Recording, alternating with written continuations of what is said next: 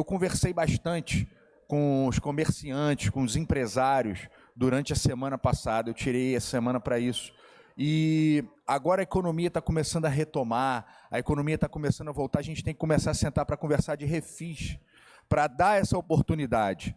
Então, assim, é, vamos conversar com o prefeito, saber quais são as possibilidades, qual é a capacidade do município é, evoluir nessa pauta e, e, é algo que eu não quero ser o pai dela. Eu acho que é, o pai é o prefeito, é quem realmente faz, mas eu quero dar a minha contribuição para os empresários que ficaram tanto tempo fechados na pandemia, os empresários que mantiveram empregos. São famílias. E o índice de miséria, Davi, está muito alto, as pessoas estão é, passando fome.